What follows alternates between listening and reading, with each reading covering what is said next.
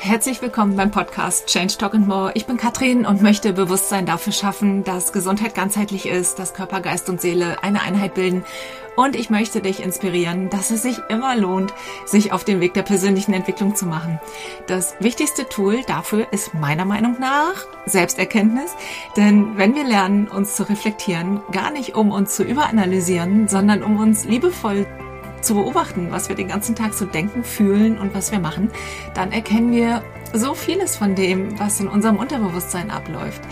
Und wenn wir dann einmal die Erfahrung machen, welche Freiheit es bringt, wenn wir Dinge verändern, die uns nicht gut tun, dann wollen wir meist immer mehr davon. Und heute geht's nochmal um Gefühle. Ich glaube, ich könnte auch hunderte Folgen davon machen. In der letzten Solo-Folge, die ist ja jetzt schon ein paar Wochen her, habe ich darüber gesprochen, wie wir überhaupt lernen zu fühlen und wie wir wieder lernen können zu fühlen. Äh, wenn du sie noch nicht gehört hast, dann spring da un äh, unbedingt nochmal hin. Ich verlinke sie dir in den Show Notes. Ja, und jetzt wünsche ich dir erstmal viel Freude und hoffentlich auch einige gute Erkenntnisse mit dieser Folge. Nach der letzten Folge habe ich einige Nachrichten von euch bekommen und daran gemerkt, dass das Thema Gefühle fühlen total wichtig für euch ist. Und wenn ich mir meine eigene Geschichte so angucke, dann kann ich das auch total verstehen und weiß, auch aus meiner jahrelangen Praxiserfahrung, ähm, dass unglaublich viele Menschen an genau dem gleichen Punkt stehen, wo ich vor 14, 15 Jahren stand. Also ich war zu dem Zeitpunkt ja auch schon lange erwachsen, bevor ich mich überhaupt mal selber mit mir und meinen Gefühlen und wie ich so ticke äh, beschäftigt habe. Ich nehme mich also heute ein bisschen mit in meine eigene Geschichte. Ich habe früher gar nicht gemerkt, also nicht wirklich gemerkt, dass ich echt wenig gefühlt habe. Ich, und ich hatte auch kein Problem damit. Es gab bis zu einem bestimmten Punkt in meinem Leben, also überhaupt kein Ansatzpunkt für mich, dass ich mich mit diesem ganzen Thema irgendwie näher beschäftigen sollte oder wollte. Es lief alles irgendwie. Ich hatte eine Ahnung, dass es auch hätte besser laufen können. Und ich war auch häufig gefrustet, aber ich habe mir über Gefühle, weder bei mir noch bei anderen, nie wirklich Gedanken gemacht. Und rückblickend kann ich auch sagen, dass ich mich zu der Zeit gar nicht wirklich lebendig gefühlt habe. Also ich habe weder richtig Wut oder Frust oder sowas gespürt, also nicht so richtig doll, ne? immer nur so ein bisschen. Ähm, ich habe aber auch nicht so richtig Freude gespürt, inneres Feuer oder dass es mal irgendwo gekribbelt hätte, äh, dass ich mal so richtig Leichtigkeit in mir gespürt hätte. Das war alles nicht da, aber ich habe es nicht gemerkt und deswegen hatte ich auch kein Problem damit. Mein Verstand, der ist immer schon groß dabei. Auf den kann ich mich verlassen, auf den konnte ich mich schon immer verlassen. Und so habe ich mich also mein Leben, ich sag mal, bis ich 40 war ungefähr, auch eher von meinem Verstand leiten lassen. Also der hat mir gesagt, was sinnvoll ist, was gut ist, was äh, wie zu sein hat, welche Entscheidungen ich treffen soll und so weiter. Also von wegen Bauchgefühl oder mal auf mein Herz hören, ich glaube, das habe ich ehrlich gesagt ein bisschen belächelt. Und wenn du mir schon länger folgst, dann weißt du, dass ich heute immer sage, der Verstand, der meint es nicht immer gut mit uns, der ist nicht unser bester Berater, weil der Verstand will nur, dass wir überleben, aber nicht unbedingt, dass wir glücklich sind. Entscheidungen oder mh, hm, Dinge, die uns glücklich machen, die treffen wir aus dem Herzen heraus oder aus dem Bauch heraus. Also die finden wir, wenn wir dem folgen, wo es sich leicht anfühlt und weich anfühlt. Und unser Verstand, der will einfach nur, dass wir überleben. Und ob wir glücklich dabei sind, ist dem ehrlich gesagt ziemlich egal. Und genau das war nämlich das, was ich irgendwann gemerkt habe, dass ich nicht glücklich bin. Also ich habe nicht gemerkt, dass ich nicht fühle, aber ich habe irgendwann gemerkt, dass ich nicht glücklich bin. Ähm, und dass das mit meinen Gefühlen zusammenhängen könnte, das habe ich da immer noch weit von mir gewesen, äh, gewiesen. Da waren immer eher die anderen schuld. Der, der Mann, der Kollege, der Chef, die Nachbarn. So lange, bis mein Leben in Scherben vor mir lag und ich gedacht habe, okay, vielleicht hat es ja doch irgendwas mit mir zu tun, wenn ich ja auch immer dran beteiligt bin. Und dann habe ich mich tatsächlich erstmal auf die Suche begeben. Herzchen klein, ging allein. Äh, ich wollte erstmal Antworten haben für meinen Kopf. Weil ich zu dem Zeitpunkt auch tatsächlich noch gedacht habe, ich kann alle meine Probleme mit dem Kopf lösen, weil so habe ich es gelernt, dass mein Kopf dafür da ist, um mein Leben zu gestalten. Und mehr Ideen, wie ich das noch so machen könnte, hätte ich zu dem Zeitpunkt gar nicht haben können. Also woher auch.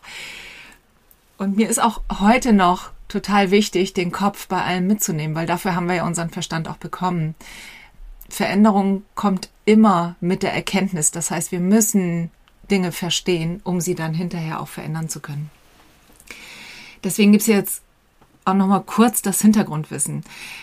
Unser ganzes Leben lang bilden sich aufgrund unserer Erfahrungen, die wir so machen, neuronale Verknüpfungen.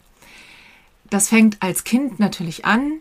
Da machen wir unsere Erfahrungen, da lernen wir unglaublich viel, da bildet sich, äh, da bilden sich alle neuronalen Verknüpfungen in unserem Gehirn. Und wenn du als Kind, egal ob du jetzt drei oder sieben oder zwölf bist, ähm, zum Beispiel häufig alleine gelassen wurdest und hast dich aber eigentlich noch zu klein dafür gefühlt und fandest das ganz schlimm, hattest also große schlimme Gefühle während dieser Alleinsituation, dann hinterlässt das Spuren in deinem System. Und es kann sein, dass du auch später noch sensibel auf Situationen reagierst, in denen du dich alleine gelassen fühlst.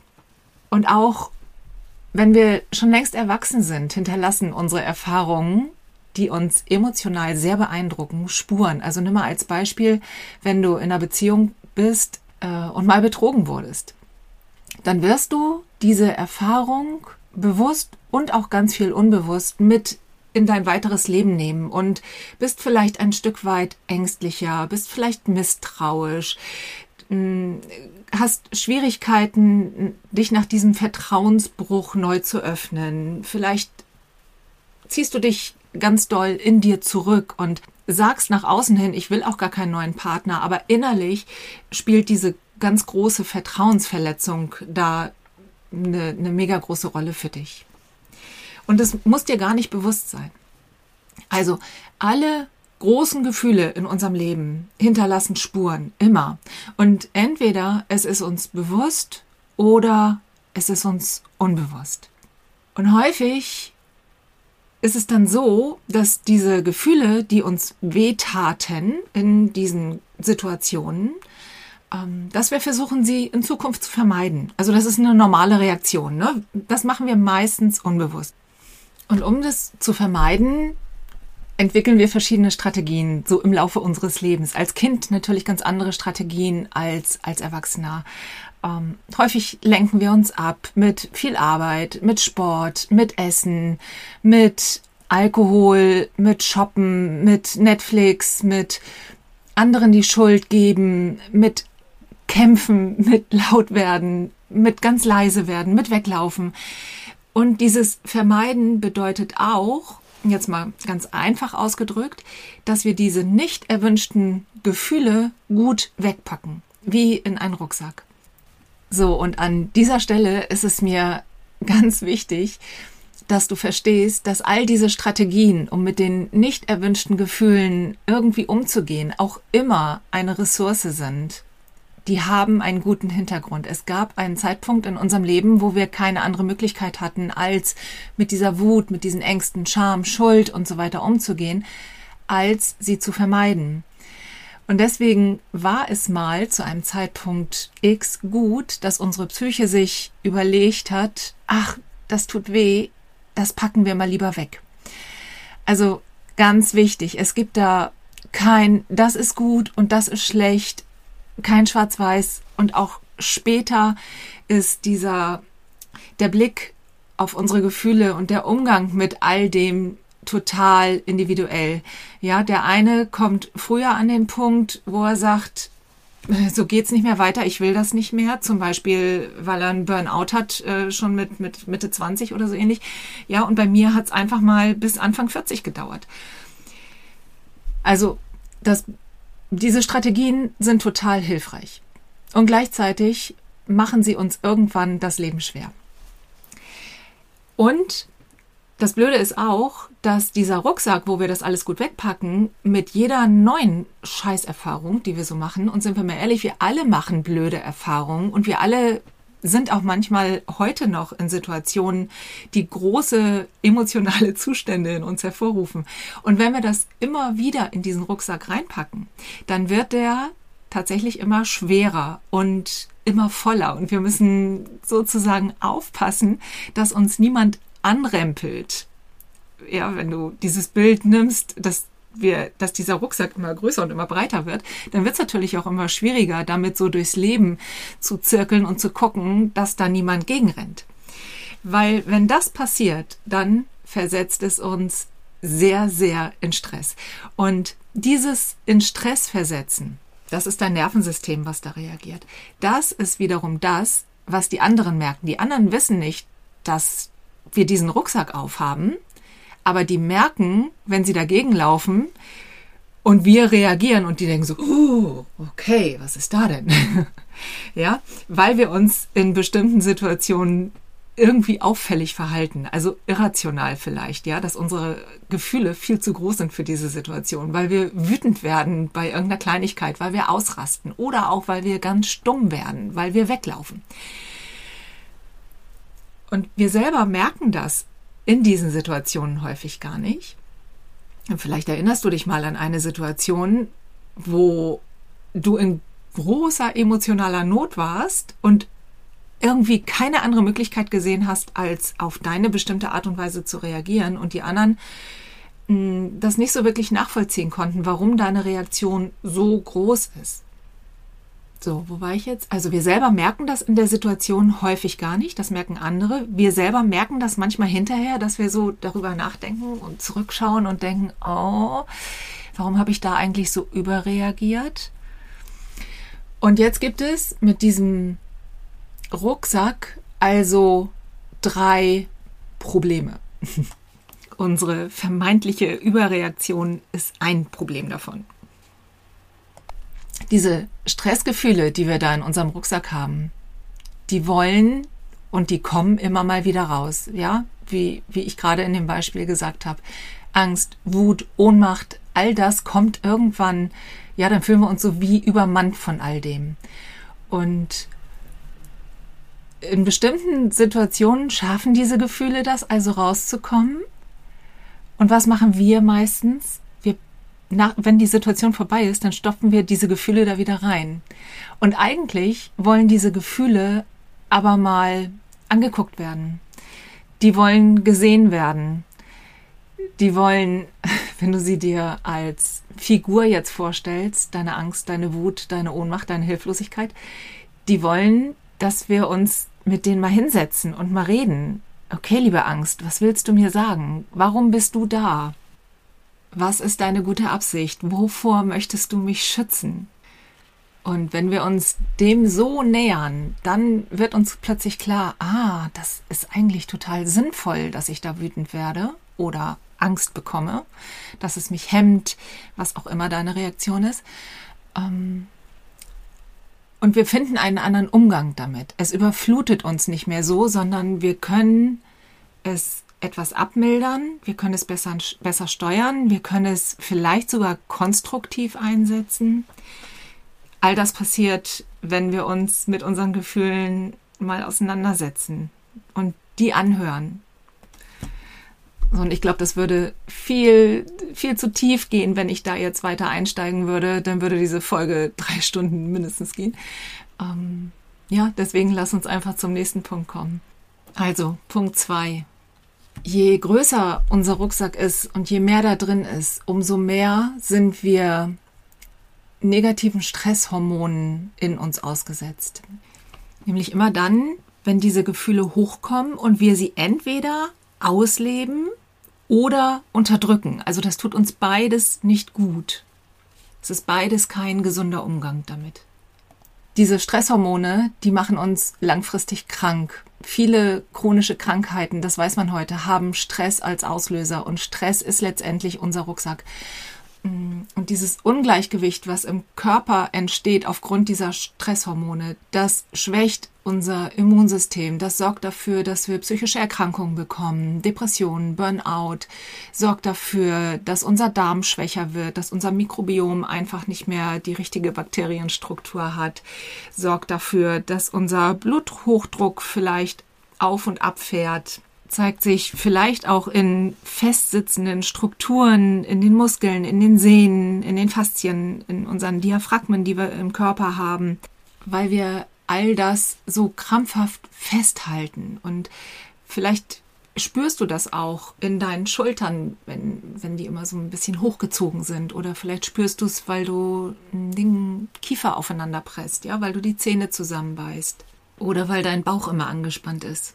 Also unser Körper spielt da auch eine ganz, ganz große Rolle beim Umgang mit unseren Gefühlen. Und der dritte Punkt, den unser Rucksack mit sich bringt, ist, wir können nicht nur die schlechten ungeliebten Gefühle in diesen Rucksack stopfen, weil das geht nicht. Unser Körper kann das nicht unterscheiden. Wenn, dann kommen da alle Gefühle rein, also auch die guten. Und das wollen wir ja eigentlich nicht. Also wir sehnen uns ja danach, Freude zu empfinden, Glück zu spüren, Zufriedenheit. Aber wenn alle Gefühle in diesem Rucksack drin sind, dann sind wir wie, ja, unemotional, gefühllos. Und vielleicht kennst du solche Menschen, die relativ emotionslos durchs Leben gehen, denen es schwerfällt, ihre Gefühle anzunehmen, über ihre Gefühle zu sprechen, ihre Gefühle zu zeigen, sich nach außen hin nicht wirklich freuen können. Und das machen die nicht mit Absicht, sondern das bedeutet einfach nur, dass die guten Gefühle zusammen mit den schlechten Gefühlen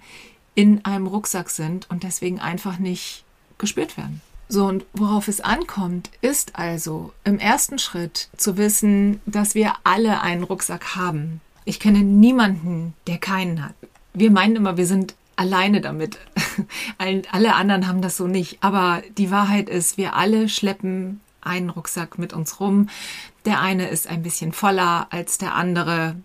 Aber ja, ich habe echt noch niemanden erlebt, der nicht irgendwelchen Schüssel mit sich rumträgt. Also wir dürfen uns bewusst sein, dass wir diesen Rucksack haben und dass da das eine oder andere drin ist. Es ist ganz automatisch so, wir alle haben das.